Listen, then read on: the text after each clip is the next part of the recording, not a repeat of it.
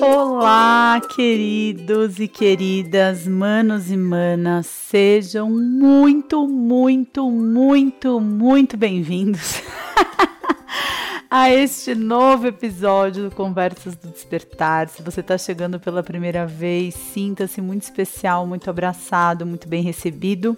Se você já é um habituê da casa, eu quero te dizer uma coisa que eu tava com uma saudade do caralho.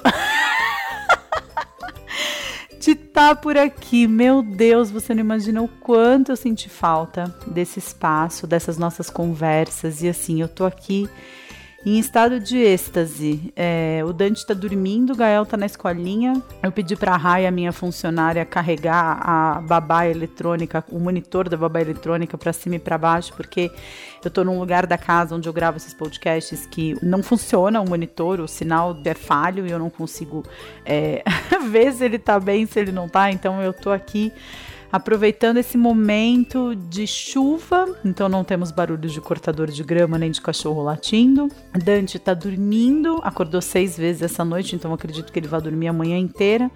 E a Rai tá pela casa com o monitor para cima e para baixo. E se precisar, eu vou interromper a gravação e depois eu volto. Espero eu que volte do mesmo ponto, porque é, eu estava vendo aqui hoje, né? Antes de começar a gravar, eu dei uma fuxicada aqui no canal de podcasts e vi que o último podcast foi ao ar no dia 28 de novembro.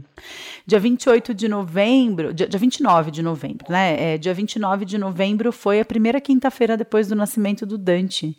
Eu, uh, o Dante nasceu no dia 27 de novembro, uma terça-feira. Dia 29 de novembro, quinta-feira, eu estava recebendo alta do hospital. É, e de lá para cá eu não gravei nenhum podcast, né? Esse podcast do dia 29 de novembro ele já estava gravado antes, eu tinha me antecipado aí, feito um podcast que inclusive foi é, teve bastante feedback positivo, um podcast falando sobre é, traumas infantis, né? Bullying, traumas infantis, coisas que eu é, refleti muito sobre isso quando eu fiquei esse período de quase um mês na casa da minha mãe esperando o Dante nascer. E, e, e, então eu fiquei assim, é, hoje é dia 13 de fevereiro, eu tô gravando esse podcast, muito provavelmente ele só vai ao ar no dia 21, mas assim, passaram-se quase dois meses, né, e muita coisa aconteceu nesse meio do caminho, né, eu sou uma pessoa completamente nova, uh, totalmente nova, eu diria, depois uh, do nascimento do Dante, depois uh, da adaptação que a gente teve, nós quatro enquanto família, as primeiras semanas com o Gael junto, que foram bastante difíceis, e uh, tudo ao mesmo tempo agora, né? Então muita coisa aconteceu de lá para cá.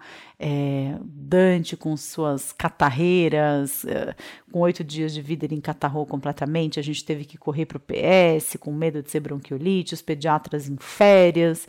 E aí o plantonista, no dia 25 de dezembro, no dia 30 de dezembro, a gente no PS de novo, o plantonista diz, olha, eu acho que isso é alergia alimentar. E aí já me veio toda uma recordação assim de coisas que eu vivi com o Gael, né? Na época em que o Gael teve, né, alergia alimentar e foi muito difícil, foi muito difícil, foi uma época muito difícil. Então, é, eu tive que entrar numa dieta restritiva, fiquei mais de um mês sem consumir soja, nem castanhas e nem uh, glúten, né? E assim, eu sou vegana, então eu já não consumo muitos alimentos que normalmente são consumidos. Então, com é, essa restrição de alguns alimentos também fez a nossa rotina ficar bem difícil. É, mas como sempre, depois da tempestade vem a bonança e estamos entrando em terrenos mais calmos por aqui. Né? A gente é mais acostumado com um segundo membro da família, é, Gaelzinho fazendo adaptação numa escola nova, mais alinhada com os nossos valores, principalmente em relação é, à alimentação. E a gente está aqui se organizando né, para conseguir voltar ativa e conseguir voltar mesmo a fazer é, o que a gente fazia antes, né? Claro que não da mesma forma, porque depois do nascimento de um filho se torna simplesmente impossível fazer as coisas da mesma forma, mas de uma forma nova e de uma forma eu acho que traga mais satisfação. Eu acho que é esse é um, um bom começo de papo aqui, né, entre a gente, porque eu vim percebendo muitas coisas ao longo desse segundo puerpério, né? A primeira coisa de todas é, bom, eu entrei em depressão pós-parto. É, na verdade, eu acho que essa depressão ela já vinha um pouco antes. A gravidez, os hormônios da gravidez me deixam muito suscetível a desequilíbrios emocionais, né? Seja para o lado da ansiedade, para irritabilidade, para uh, depressão. E eu não posso esquecer também que existe um componente genético importante, né? Tanto o meu pai quanto a minha mãe têm histórico de depressão, então eu e a minha irmã fomos abençoadas aí com uma genética que eu acho que favorece esse tipo de é, ocorrência. Mas eu acho que eu esbarrei numa depressão pós-parto, no caso, no, no, depois do nascimento do Gael, mas eu estava num momento de muita era um momento de transição muito consciente, assim, né? Eu tinha essa consciência que era um momento de transição. Então, eu tinha uh, terminado as minhas atividades no consultório, tinha encerrado a minha clínica, fechado a minha clínica, devolvido o imóvel para o proprietário.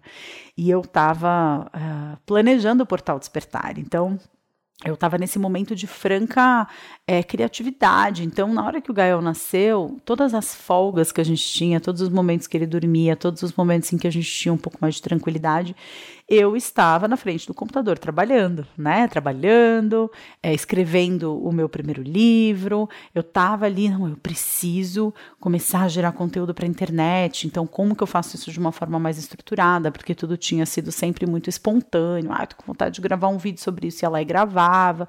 Como que eu faço para é, fazer, é, como que eu faço para fazer, ótimo, mas como que eu transformo esse trabalho que eu construí de uma forma tão orgânica e tão espontânea em algo que é, renda uh, frutos e renda financeira para minha família e, e até para Luli, né, que, era, que é a minha melhor amiga desde os 20 anos de idade, que trabalha comigo. Na época, a Luli estava começando esse trabalho comigo é, e foi aí que eu conheci o Camilo, que veio somar no Portal Despertar, que está com a gente também até hoje. Realmente, assim, os bastidores uh, do meu trabalho é um, são bastidores uh, que me agradam muito, assim, né? Nós somos todos muito felizes trabalhando juntos. É, a gente desenvolveu uma amizade muito grande, eu, Ricardo Lully, Camilo, a Rúbia, que é a esposa do Camilo, outras pessoas vieram ao longo desse tempo, foram embora, mas uh, nós quatro, assim, né? Com a Rúbia cinco, que agora está afastadinha por conta da questão do Noah, é, o filhinho deles que nasceu com algumas uh, demandas de cuidados aí nesse comecinho de vida. Então, é, realmente, a gente tem um grupinho no WhatsApp que se chama Soul Family, que realmente foi um encontro muito grande. E esse direcionamento de energia para as redes sociais, para trabalhar com a internet, para criar o portal Despertar, para continuar é, abastecendo a minha galera, a galera que me é, acompanhava com conteúdo bacana, com conteúdo de qualidade. Então também foi um tempo assim que eu estudei muito, assisti muitos vídeos, li muitos livros, é, montei muitos cursos e, e realmente assim é, foi uma transição bastante consciente, uma transição bastante pensada e uma transição bastante presente, né?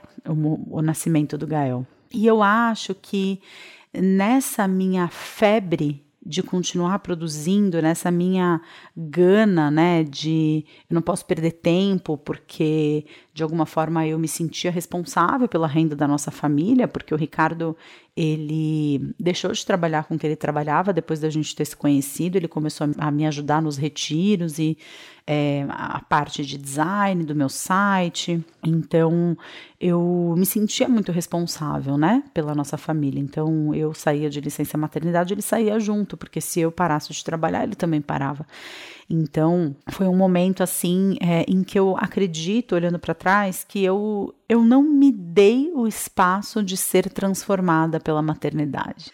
E quando eu falo isso, eu falo isso até com um pouco de culpa, porque, bom, acho que culpa é o sentimento comum a todas as mães, mas eu acho que é, é, é, vem, vem, um pouco de culpa, de poxa, será que eu não teria sido uma mãe melhor para o Gael se eu tivesse vivido esse processo da depressão pós-parto? É, como eu estou vivendo agora o processo do Dante, né? Mas eu sei que isso é só elocubração da minha mente, a gente nunca vai chegar numa resposta em relação a isso, porque é, eu fiz o melhor que eu pude com as ferramentas e com o nível de consciência que eu tinha na época, E o primeiro, uh, a, a, primeira coisa assim significativa que eu acho que eu tenho para falar nesse podcast é que eu estou em depressão pós-parto. E isso é uma uma coisa difícil de ser, talvez não seja tão difícil, talvez tenha sido difícil de admitir para mim mesma e depois que eu admiti para mim mesma e para as pessoas que eu conheço, para os meus é, amores, né, que são as pessoas que trabalham comigo, para minha família, para a família do Ricardo, para os nossos amigos mais próximos. É, eu estou começando a falar sobre isso na internet e eu acho que é algo que é, é muito importante de ser dito, né? É, porque é muito difícil e é muito complexo e é muito ambíguo.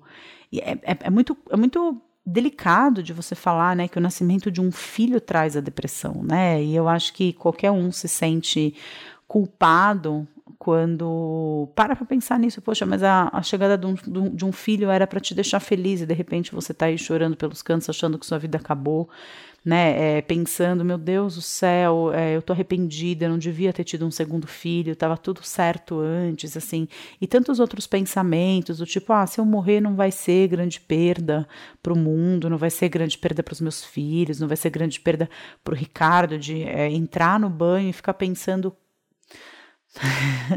eu sabia que eu ia chorar nesse, nesse episódio, mas não sabia que ia ser falando sobre isso. É, de entrar no banho e ficar pensando, assim, sabe? Qual amiga minha, uma pessoa que eu confiasse muito, que eu amasse muito, que eu poderia aproximar do Ricardo para eventualmente, se eu morresse, sei lá por quê, uma pessoa que cuidasse dos meus filhos, sabe?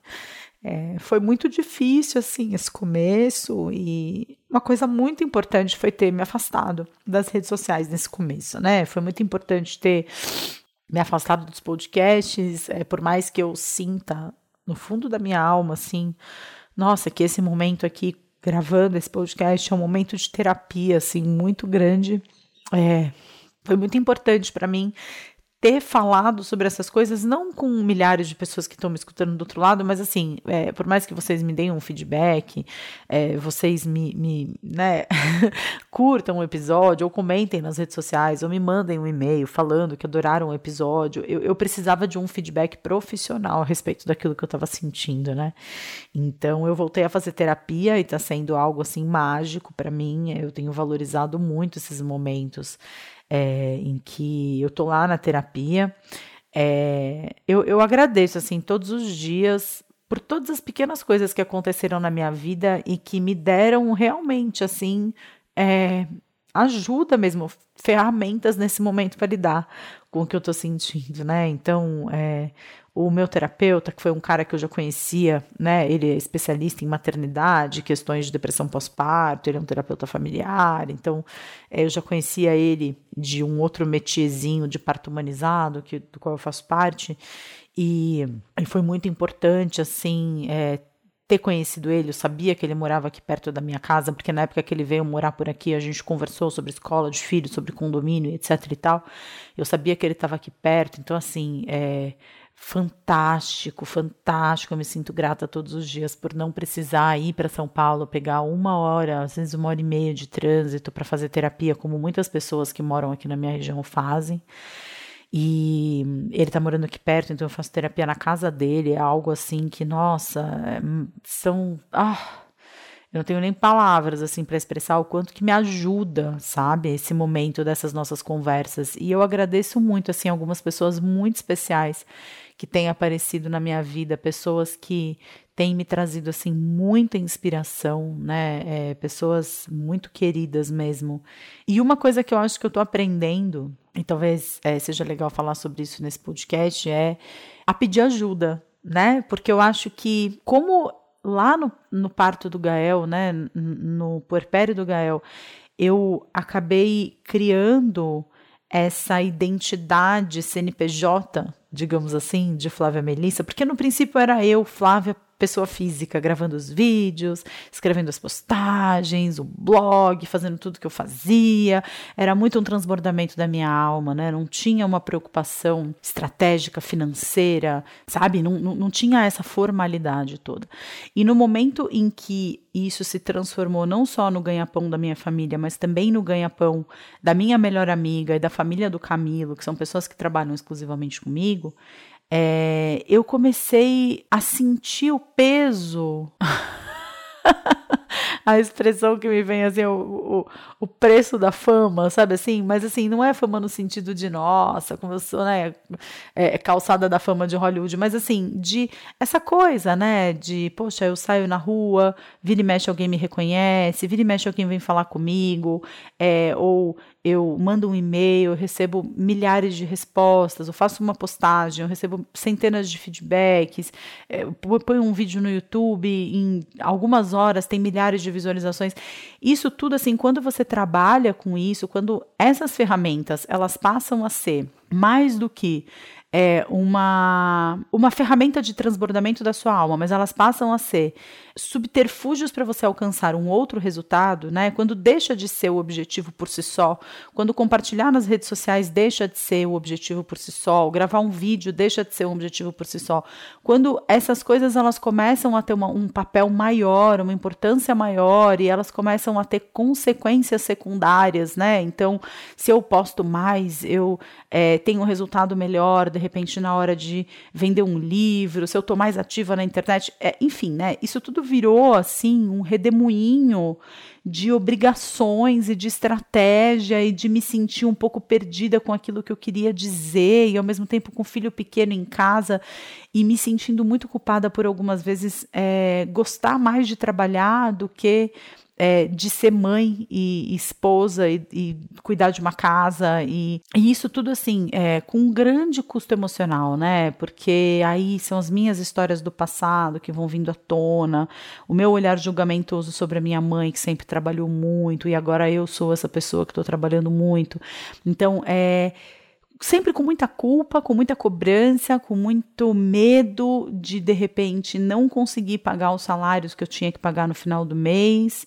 E, e eu percebo assim o quanto que eu fui me distanciando de quem eu sou, né? Não que eu vá para uma rede social e eu faça uma postagem fingindo eu sentir algo ou compartilhando algo que não seja verdade, mas assim, o que, que eu quero fazer, né? O que, que eu tenho vontade de fazer? Sobre o que, que eu tenho vontade de falar? Sem essa coisa de, ah, eu fiz um post tal e de repente eu vi o número de seguidores caindo ou o feedback foi negativo. É, não tem como você dizer que você não se importa com isso. É, não acredite numa pessoa que tem uma exposição muito grande na internet que diz que não está nem aí com os feedbacks que recebe. Porque uma pessoa que não está nem aí com os feedbacks que recebe não posta em redes sociais, né? Não tem a menor necessidade de colocar num lugar onde ela vai ficar ali vendo números de visualização, likes e vai ficar vendo comentários. Ninguém tem sangue de barata para não se importar com esse tipo de coisa, né? Agora mesmo de manhã, por exemplo, eu abri aqui o meu Instagram e fui ver aqui é, as novidades e os directs e etc e tal. E aí eu vi aqui na minha conta é, que eu estou com 111 mil seguidores. Ontem eu tinha 114 mil.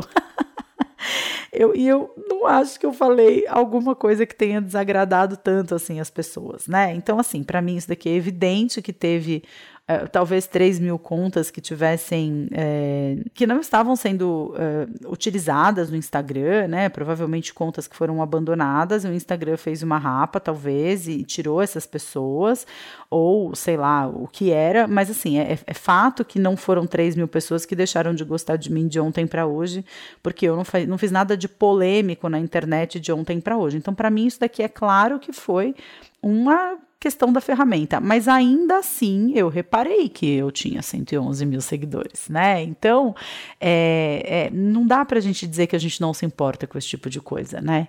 E nesse segundo puerpério, né, e com todas essas emoções assim que começaram a vir à tona e essas percepções em relação a maternidade que eu estava tendo com o Gael, né? Uma coisa muito incrível. Eu nunca imaginei que a parte mais difícil do segundo puerpério fosse ser o primeiro filho, porque é, não, não, existe mais essa questão. Assim, quando o Gael descansava, né? O Gael dormiu. O que, que, eu vou fazer? Eu vou trabalhar, eu vou ver televisão, eu vou namorar o Ricardo, eu vou é, fazer um, uma comidinha gostosa, eu vou receber um amigo. O Dante dorme. O que, que eu faço? Eu fico com o Gael. É, eu não tenho mais espaço na minha vida, né? E eu acho que o puerpério é justamente esse momento em que você deixa que as coisas se assentem e percebe que não, você não tem mais espaço na sua vida, né? É, não existe isso de que nem falam, ai, dorme quando o bebê dormir. Não, não existe dorme quando o bebê dormir, porque quando o bebê dormir você tem o mais velho. Ele não tá nem aí se você tá cansado ou não. É mamãe brinca comigo, mamãe eu quero ficar com você, mamãe me dá um abraço. E além de tudo, isso tudo aconteceu enquanto o Gael tava de férias, né? Então é, ele não estava indo para a escola, como por exemplo ele tá nessa manhã que eu tô aqui gravando esse podcast. Ele tá na escola. Ontem o vídeo que eu gravei para o YouTube, ele estava na escola. Então, é, até ele voltar às aulas, realmente assim foi uma sensação de falta de espaço no mundo. E eu lembro que uma vez conversando com meu terapeuta, eu, eu perguntei para ele, eu falei, escuta, quando é que esta porcaria de puerpério acaba? É, e aí ele me disse, Flávia, o puerpério ele leva o tempo, né? Ele dura o tempo que você vai demorar para aceitar o bebê real e matar o bebê ideal.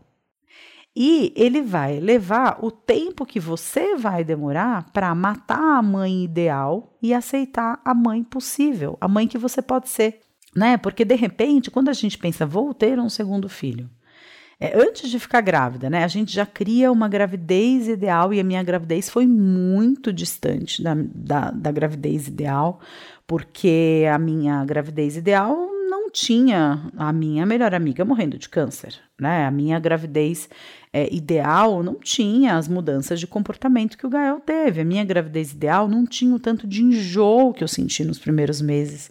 É, então a, a, briga já começou aí, né? E aí, quando eu penso né, em ter o segundo filho, o segundo filho nascer, o, o, o, segundinho ideal, né? Ele não encatarra com oito dias de vida e me faz ir é, para o hospital, para um pronto-socorro no dia de Natal né? Ele não pega o meu peito errado e quase arranca o meu bico fora e me obriga a ter que fazer sessões de laser no bico do peito porque de tão machucado que estava. É, o meu puerpério ideal, eu tô lá plena, passeando de carrinho com o Dante ou brincando na piscina, né? Com o Dante ali descansando na sombra da goiabeira, brincando com o Gael, brincando com o Ricardo. Eu não tô com pressão de 18 por 10, com medo de ser internada tomando remédio para baixar a pressão, porque eu desenvolvi uma, uma pré-eclâmpsia puerperal, né? Então, eu acho que essa depressão pós-parto, ela também, além de toda a condição hormonal que existe que predispõe essa condição, eu acho que ela também se relaciona com essa dificuldade que a gente tem de aceitar o que é o real, independentemente do que é o ideal. Do, que aquilo que a gente idealizou. E nas minhas idealizações, eu sou sempre uma pessoa que dá conta de tudo. Eu sou sempre uma pessoa muito segura, eu sou sempre uma pessoa muito desinibida, eu sou sempre uma pessoa muito tranquila e uma pessoa que não precisa de ajuda. E esse segundo puerpério, ele veio para esfregar na minha cara a minha necessidade de pedir ajuda. E eu acho que isso começou até antes, né? Eu acho que assim, tem muita gente curiosa, né, querendo que eu compartilhe um pouco do que foi o meu o meu parto, e eu acho que a briga toda entre real e ideal começou aí, né? A minha grande motivação para ter um parto domiciliar foi poder incluir o Gael nisso tudo.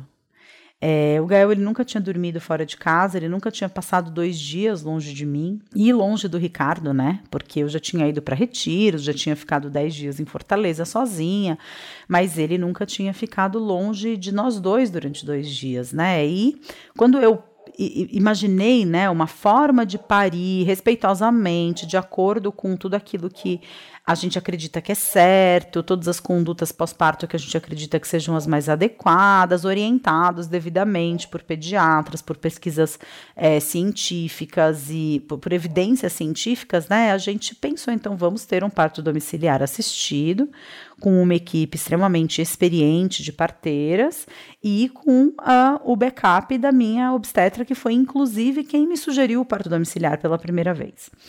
E a gente fez o acompanhamento ao longo desses nove meses, né? A gente fez o acompanhamento tanto com a minha médica obstetra quanto com as parteiras do parto domiciliar, né? A gente fala parteiras, mas são enfermeiras obstétricas e obstetrizes, né? Mas é, na linguagem antiga seriam as parteiras, as parteiras formadas na faculdade. E, e então eu me preparei para esse parto domiciliar durante a gravidez inteira. Eu fui para São Paulo, né? Me mudei para casa da minha mãe em São Paulo, porque o parto aconteceria na casa dela. Comprei um kit de parto domiciliar que veio com banheira, com peneira, com espelhinho, com tudo, né? É, pensando no parto domiciliar.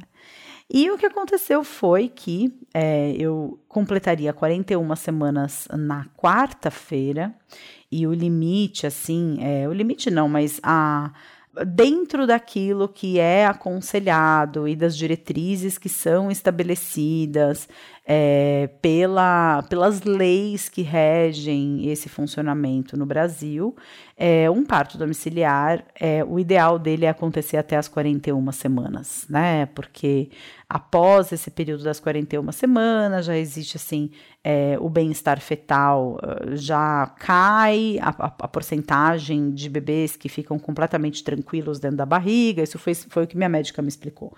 É, então, assim, é, se é um bebê de 41 semanas, por que, que a gente vai esperar é, virar, né, 42, quando eventualmente aí as taxas de nascer bem diminuem, né? Então, é, depois das 41 semanas, existe a conduta de internação no hospital para indução de trabalho de parto. Isso eu estou falando de trabalho de parto normal, né? É, um, para um parto vaginal. Então, é, eu estava com para completar 41 semanas. Eu fazia 41 semanas na quarta-feira e na segunda-feira, com 40 semanas e 5 dias de gestação, eu fui na minha consulta com a minha médica obstetra e na manhã daquele dia eu já vinha sentindo pródromos, que são as contrações de treinamento, algumas até bastante dolorosas, mas sem um ritmo constante, vinha e parava. Mas naquela manhã em que eu ia é, para consulta com a doutora Ana Paula Portela, o que aconteceu foi que, na hora que eu fui ao banheiro, eu vi que o meu tampão mucoso tinha saído, né? E o tampão mucoso, ele é uma gosma bem espessa que fica ali fechando o colo do útero para prevenir infecções e etc e tal, né? É, e o tampão tinha saído. E o tampão sair pode ser um dos sinais de que você está próximo a entrar em trabalho de parto. Tem mulheres que o tampão sai num dia, demora uma semana para entrar em trabalho de parto. Na minha experiência com o Gael, é, o tampão saiu numa quinta-feira, o Gael nasceu no sábado, né?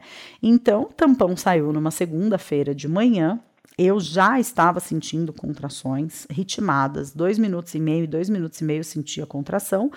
Eram contrações um pouco dolorosas, mas eram contrações que assim, opa, lá vem uma e estava tudo bem. Fui na minha consulta com a minha médica e no momento em que a minha médica me viu, a doutora Ana, ela olhou para minha barriga, ela falou: "Flávia, sua barriga está muito grande". E eu ainda dei, fiz uma piada, né? Ah, sério, quase que eu não percebo, né? O pessoal na internet me chama de grávida de Taubaté, né? Que vai sair dois. Ela não, Flávia, sua barriga está realmente muito grande. E ela foi me examinar e ela falou: você tá com muito líquido, o bebê tá totalmente flutuante, o que significa que ele não teria encaixado, né? Então ele tava ali boiando naquela piscinona. E ela falou: olha, a gente vai fazer isso, vai fazer aquilo, eu vou conversar com as parteiras e é, se não nascer até quarta-feira, na quarta-feira eu quero que você venha aqui no consultório para a gente fazer um descolamento de membrana. O que, que é esse descolamento de membrana? É, o profissional introduz os dedos no canal vaginal, vai até o colo do útero passa o dedo por dentro do colo do útero para descolar uma determinada membrana que, que ajuda a manter o bebê dentro da barriga e o trabalho de parto não acontecer.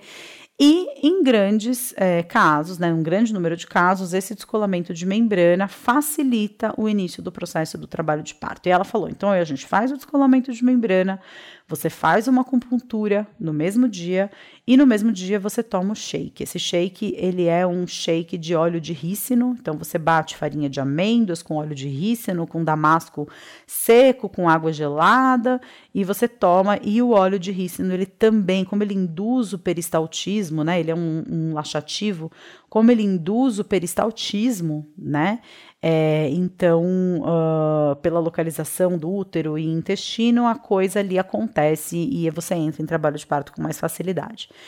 É, e se você não entrar em trabalho de parto, na quinta-feira de manhã a gente te interna para fazer uma indução é, com uh, ocitocina, principalmente porque no exame de toque eu já estava com 4 de dilatação. Né?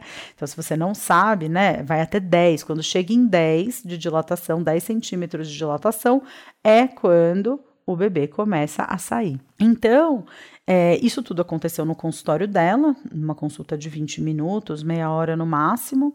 Era uma consulta só realmente para ver como a situação estava. E eu fui encontrar com a Gaiana, minha amiga querida, que tinha vindo de Fortaleza apenas para estar presente no meu parto domiciliar. Pegamos Gaiana na casa onde ela estava hospedada, com a sua malinha, porque eu já estava em contração, a gente já estava sentindo o que ia acontecer em breve. Fomos almoçar e fomos para casa. Quando eu estou chegando na casa da minha mãe, toco meu telefone, era uma das parteiras. Oi, Flá, tudo bem? A gente está te ligando. Você esteve com a doutora Ana hoje. Eu falei, ai, pois é, ela falou isso, isso e isso, falou aquilo, aquilo, aquilo. Ela falou assim, então. A gente conversou com a doutora Ana, conversamos no grupo de parteiras, conversamos com a doutora Ana Paula e ela falou dessa questão de você estar tá com bastante líquido, do bebê não estar tá encaixado, você está indo para 41 semanas de gestação. A gente não sabe o que pode ter acontecido para esse excesso de líquido, mas a gente sabe que, por evidências científicas, excesso de líquido é um, um dos indicativos é, para a gente desistir do parto domiciliar e fazer um parto hospitalar, porque o parto, o, o parto com uma, uma gestante com muito líquido aumenta a chance de hemorragia pós-parto e o parto domiciliar tem que ser um parto redondo. Se a situação não está redonda, não tem porque a gente arriscar a sua vida, a vida do bebê num parto em casa. Então, a gente chegou num consenso que, levando em consideração as particularidades do seu caso, é, a gente está descartando a possibilidade do parto domiciliar e você vai para um parto hospitalar. No momento em que ela me disse aquilo assim, o meu mundo ele caiu por terra, né? Porque real e ideal, né? De repente o ideal, as luzinhas, a banheira, o bebê nascendo, é, o Gael junto, uh, as pessoas que eu amo junto comigo, a Gaiana segurando o bebê, né? Toda aquela imagem que eu tinha criado, né, na minha cabeça, aquilo tudo desapareceu, né? E aí eu vou ter um parto hospitalar frio, né? É, o parto do Gael foi um parto hospitalar, num centro cirúrgico, porque o hospital que eu fui, que é o Hospital Samaritano, que era muito perto de onde eu morava, é, não tinha sala de parto normal, então era o centro cirúrgico. É, frio, aquela maca gelada, é, um ambiente esterilizado, um ambiente nada confortável. É, e, e, não era isso que eu queria. Eu queria um ambiente confortável, já sabia onde eu ia colocar a banheira, né? É, a minha doula tinha ido em casa alguns dias antes, a gente tinha falado sobre as luzinhas, onde ia colocar a luzinha e como que ia ser, é, sabe? E de repente é, aquilo tinha virado um parto hospitalar. E eu não sabia nem para qual hospital ir, porque o hospital que eu tinha como é, plano B era o Hospital Samaritano, que era perto da casa da minha mãe. Mas, assim, como plano B, se precisasse de uma transferência, não para entrar num expulsivo, não para ficar me sentindo à vontade para parir meu filho, né? E eu cheguei na casa da minha mãe chorando muito, a minha sogra já estava lá. E eu contei o que tinha acontecido, mas ao mesmo tempo, assim, com uma confiança muito grande de que aquilo era o certo, porque quando eu decidi pelo parto domiciliar, a minha grande motivação era poder estar junto com o Gael e o meu grande medo era, porra, que desse alguma merda, né? Evidentemente, eu tinha medo que acontecesse alguma coisa errada. Então, eu sempre pedi durante a gestação do Dante, eu pedia se não for para nascer em casa e dar tudo certo, que eu vá para o hospital antes do parto começar. Que aconteça alguma coisa e eu vá para o hospital antes do parto começar. Eu não quero ser transferida para um hospital intraparto e eu não quero ter uma transferência pós-parto em que eu vá para o hospital e o, o, bebê fique em casa ou é, uma, sabe, uma coisa que o bebê não nasça bem. Não é isso que eu quero. É, então, se for para não nascer em casa bem, eu quero que alguma coisa aconteça e eu vá para o hospital antes, né? Então, na hora que veio essa recomendação do parto hospitalar, claro que eu tive certeza de que o meu pedido estava sendo atendido, mas ainda assim com bastante frustração, porque aquilo que eu tinha idealizado não ia acontecer. É, eu cheguei na casa da minha mãe, é, a parteira me ligou novamente, falou: Flá, vamos fazer um descolamento de membrana hoje? Eu tenho um horário, vem aqui para Lumos, que é o centro de é, atendimento humanizado, né? Lumos Cultural. Eu vou colocar todos esses links no, na descrição desse podcast. E hum, eu fui para Lumos, fiz um descolamento de membrana. E no caminho para Lumos fui conversando com a doutora Ana Paula e a doutora Ana Paula, eu perguntei, né? Eu falei, Ana, por quê? O que, que pode estar acontecendo que a gente não pegou no caminho? Ela falou, Flá, você pode ter desenvolvido. Eu estava muito inchada, muito inchada mesmo. Ela falou, você pode ter desenvolvido uma é, diabetes gestacional avançada, ou seja, o teste para diabetes gestacional é feito num determinado período da gestação. Isso não significa que depois desse período você não possa desenvolver uma diabetes gestacional. Significa que, estatisticamente falando, as pessoas desenvolvem até aquela semana. Mas isso não significa que você não tenha desenvolvido. Então, talvez você tenha desenvolvido uma diabetes gestacional e é um bebê muito grande. Talvez a gente esteja falando de um bebê de 5 quilos, porque bebês grandes produzem muito líquido, né? Faz muito xixi, toma muita água, o líquido ele acompanha o tamanho do bebê. É, e também, né, o quadro de diabetes gestacional também faz com que a quantidade de líquido seja excessiva. Então, é, a gente não tem como saber disso nesse momento, a não ser que a gente faça um ultrassom, né? E foi exatamente isso que a parteira, no momento do descolamento de membrana, me solicitou. Ela falou assim: olha, vamos fazer um ultrassom, então, para ver é, se tá tudo bem, qual é o é, perfil, acho que é perfil fetal, o nome, né, do exame, para ver se esse bebê tá bem, para ver se tá tudo certo dentro de você.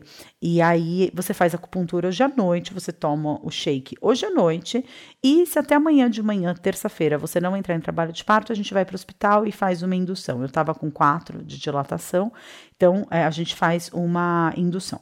Tá bom, fui fazer o ultrassom e aí mais um sinal do universo, consegui um encaixe com um médico é, maravilhoso, maravilhoso, né? O Dr. Paulo, ele é um, eu esqueci o sobrenome dele agora, acho que é Ximen, talvez. ele atende na RDO, Diagnósticos Médicos, aqui em São Paulo. Ele é um cara incrível e ele tinha acompanhado todo o processo do Gael. O Gael teve a hidronefrose, o rinzinho maior do que o outro durante a gestação. O Dr. Paulo foi incrível e eu consegui um encaixe com ele. Então, realmente, assim, eu me senti muito segura de que o Dr. Paulo, ele ia fazer um bom atendimento, né? E no momento em que eu cheguei no consultório, é, ele fez a medida do líquido. E o líquido é assim: de 8 a 13 é considerado normal, até 18 é considerado aumentado, eu estava com 20. Então, quando a gente chegou nessa medida de 20 de líquido, né? O tamanho do bebê também era muito grande, estava dando 4 quilos 470, mas é, essa medida de peso eu realmente não me importei muito, porque o Gael já tinha sido é, hiperestimado, né, no peso dele no último ultrassom que eu fiz dele, era para ele ter nascido com 4,200 de acordo com o ultrassom, ele nasceu com 3,950. Então o peso não me assustou muito, mas o tamanho do bebê, que estava dando mais de 53 centímetros, e o peso é, me assustaram. Eu falei, bom, realmente então talvez é, a coisa tenha dado uma desandada, eu tenha desenvolvido uma diabetes gestacional, não fiquei sabendo disso. Então realmente o parto hospitalar é a melhor conduta, né? Fui para casa. É, logo na sequência, falei com a doula. A doula veio para casa, já consegui agendar uma sessão de acupuntura com o marido dela, que é o Thomas. O Thomas ele é super um cara super bacana e especializado, né, em gestação, em atender puérperas. Inclusive, eles são o máximo, né? Ela chama Mariana Amoroso e ele Thomas Boshart. e eles são muito queridos. E aí a Doula veio para minha casa, o Thomas veio para casa. Eu chamei a fotógrafa de parto, a Bia Takata. Vou deixar todos esses links na descrição desse episódio. E a gente ficou todo mundo em casa, fiz a sessão de acupuntura, tomei o shake e de repente as contrações que eu estava sentindo super ritmadas de dois minutos e meio em dois minutos e meio simplesmente desapareceram. Eu fui dormir, era mais de 11 horas da noite, mas às duas e meia da manhã eu acordei assim com bastante dor. Fui ao banheiro, terminou de sair toda a, o, o tampão, né, que não tinha saído ainda, terminou de sair. E então as contrações elas começaram a ficar realmente intensas e realmente fortes, né? Eu fiz uma série de exercícios chamada Spinning Baby com a minha doula para realmente começar a preparar o caminho para o trabalho de parto, né? E eu fiquei na casa da minha mãe até às 6 horas da manhã, debaixo do chuveiro, na bola de pilates, recebendo é, os cuidados da doula, as massagens, os exercícios. Fui para a maternidade às 7 horas da manhã. E no momento em que eu estava indo para a maternidade, eu lembro que eu estava dentro do carro e sentindo né, as contrações, o carro passando em buraco, indo para a maternidade. Eu escolhi a maternidade Santa Joana, que está com uma porta para o parto humanizado muito aberta, que foi uma surpresa para mim, a qualidade do atendimento que eu recebi no Hospital Santa Joana. E no que eu estava indo para a maternidade Santa Joana, é, eu perguntei para a parteira, falei, escuta, quanto tempo o anestesista demora para chegar no hospital? Ela falou, ah, uns 15 minutos mais ou menos. Eu falei, não, então você já avisa ele agora que eu estou indo para o hospital e que eu quero anestesia porque a minha grande motivação para não ter anestesia era o parto domiciliar, né? Então, se eu já estou indo para um hospital, se já estou sentindo todas essas dores, se já não vai ser o parto que eu imaginei, por que, que eu vou sentir dor a mais, né? E essa constatação tem muito a ver com esse pedir ajuda, porque é, no parto do Gael eu me senti a pessoa mais fracassada do planeta por ter precisado de anestesia. Ah, mas por que, Flávia, é, você acha que anestesia não é bom? Assim, qualquer procedimento que você é, tenha durante um parto, seja uma anestesia, seja uma indução, seja uma ocitocina, seja qualquer tipo de, de hum, influência, né, qualquer tipo de evento médico é, num parto, é, pode gerar consequências, né? Então, uh, um caso besta de uma pessoa que eu conheço, a menina tinha uma hemorroida, foi para o parto normal, fazendo força no, todo no processo ali do parto. É, a hemorroida dela estourou, ela não estava aguentando de dor por causa da hemorroida, ela foi para o hospital para fazer uma analgesia por causa da hemorroida e o bebê reagiu mal a anestesia e ela acabou tendo que sofrer uma cesárea de emergência. Então, assim, eu, eu queria minimizar a chance, fora que tem a hora certa de você tomar anestesia, porque senão o processo do trabalho de parto pode parar. É, você pode ter uma reação à anestesia, né? Então, Evidentemente que em condições uh, ideais o parto ele acontece sem nenhum tipo de medicamento. Claro que existem situações e situações, mas no meu caso, é, ter precisado de, de anestesia foi uma puta de uma ruptura do meu próprio narcisismo, né? E do meu próprio ego. Se tantas mulheres conseguem sem anestesia, por que, que você não conseguiu? Você é fraca, você é bunda mole, sempre aquela voz do juiz interno, né? Apitando um monte de coisas dentro da minha cabeça. E nesse segundo parto, esse precisar de anestesia é, foi totalmente ressignificado, porque eu estava escolhendo a anestesia. Não é que eu estava desistindo de algo e que, pedindo anestesia. A anestesia veio como uma ajuda. Eu não preciso passar por isso sentindo dor. E graças a Deus que eu pedi essa anestesia, que ela foi feita nessas condições, porque é, eu tive quatro horas e meia de expulsivo, né? Para você ter uma ideia do Gael, eu tive 20 minutos de expulsivo. Expulsivo é aquela fase do parto em que você efetivamente faz força para o bebê sair. Uma força parecida com cocô, então todo mundo consegue se relacionar com a força do expulsivo, é, sendo homem, sendo mulher, é a força do cocô. Então, é, o Gael, ele nasceu em 20 minutos, né? É, eu tive 4 horas e meia de expulsivo no Dante, porque ele entrou no canal vaginal de lado, então é, ele não conseguia, obviamente, sair. E, e, essas quatro horas e meia, elas foram, assim, é, bastante trabalhosas, tanto para mim quanto para a equipe, porque hum, ele não estava bem posicionado, ele não descia. Uh, houve um momento ali em que é, realmente assim se suspeitou, nossa, esse bebê é um bebê muito grande, ele não vai conseguir encaixar, mas sempre, né, é, com o cuidado de mensurar os meus sinais vitais, os sinais vitais do Dante, para ver se estava tudo bem, a gente continuar no expulsivo, né? Porque talvez na cabeça de algumas pessoas, ah, mas por que passar por isso? Por que não foi fazer uma cesárea de uma vez? Tanta gente faz. Não era o que eu queria viver, é, e eu acho que isso por si só já é motivo suficiente, né?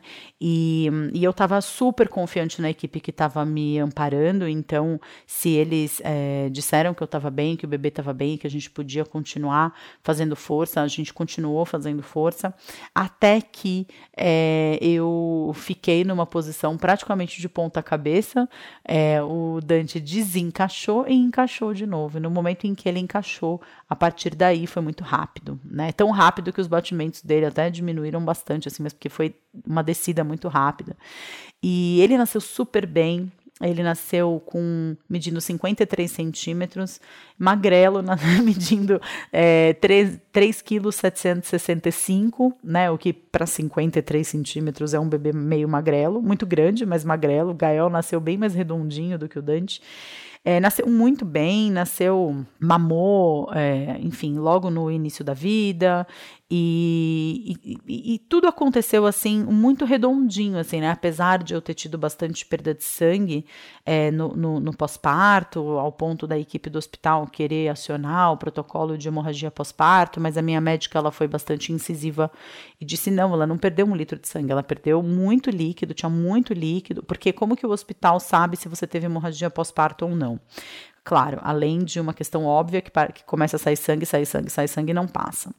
É, você, eles pesam todo o material seco que entra na sala de parto, então todos os lençóis, os panos, os, os aventais, a, a, tudo. E no momento que ele, você, o bebê nasce, eles pesam novamente esse material. Se a diferença de peso der um quilo ou mais, eles acionam um protocolo de hemorragia pós-parto, porque o líquido que saiu está fazendo esse tecido pesar. No meu caso, foi cravado um quilo. Se tivesse sido 999 gramas, não seria acionado o protocolo de hemorragia pós-parto. Mas como deu um quilo, seria acionado. E a minha médica virou e falou: Eu tenho certeza que ela não perdeu um litro de sangue. É, ela estava com muito líquido. É, a gente tem ultrassom que mostra que ela estava com 20 de líquido. Isso não é sangue, não é sangue, não é sangue. Então, não me mandaram para CTI, porque aí eu teria que ir para CTI, ficar longe do Dante, teria sido muito mais traumático é, do que foi, né? Porque foi um parto exatamente do jeito que eu precisaria que tivesse sido. É, foi um parto riquíssimo, me trouxe muitas percepções. Eu estou apaixonada pelas fotos que a Bia fez.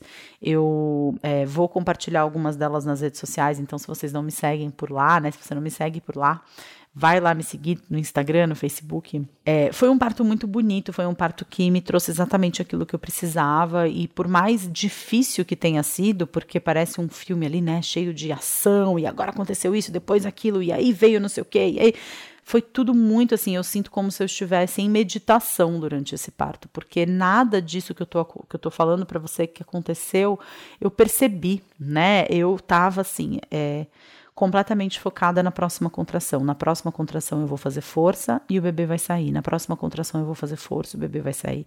Então, tudo que aconteceu, apesar de ter sido um parto muito mais intervencionista do que foi o do Gael, porque a anestesia eu tive que tomar, né? Porque é, eu, eu, teria que ter tomado. Se eu não tivesse tomado quando eu quis, eu teria que ter tomado porque elas manipularam muito a, a, o bebê dentro de mim, né? Introduzindo os dedos na minha vagina, tentando fazer girar a cabecinha, tentando ver o que estava acontecendo, por que, que ele não descia. É, então eu teria que ter tomado anestesia de qualquer forma. E, e aí eu tive que tomar também ocitocina, porque num determinado momento as contrações pararam, e aí eu tive que tomar um anti-hemorrágico depois é, que, eu, uh, que, que o Dante nasceu, para ajudar a conter a hemorragia. Então, assim, foi um parto completamente diferente do que eu imaginava. E eu acho que esse parto me trouxe muito dessa questão. É, eu saí de uma gravidez que tinha sido diferente do que eu tinha imaginado, para um parto que tinha sido diferente do que eu tinha imaginado, para uma amamentação diferente do que eu tinha imaginado, porque o Dante machucou muito os meus seios, muito, assim, o bico do meu peito ficou muito dolorido ao ponto de eu precisar chamar uma consultora de amamentação e uma enfermeira para fazer laser no bico do meu peito. E na sequência, é, na, na consulta de uma semana pós-parto, eu descobri que eu estava com pré-eclâmpsia puerperal.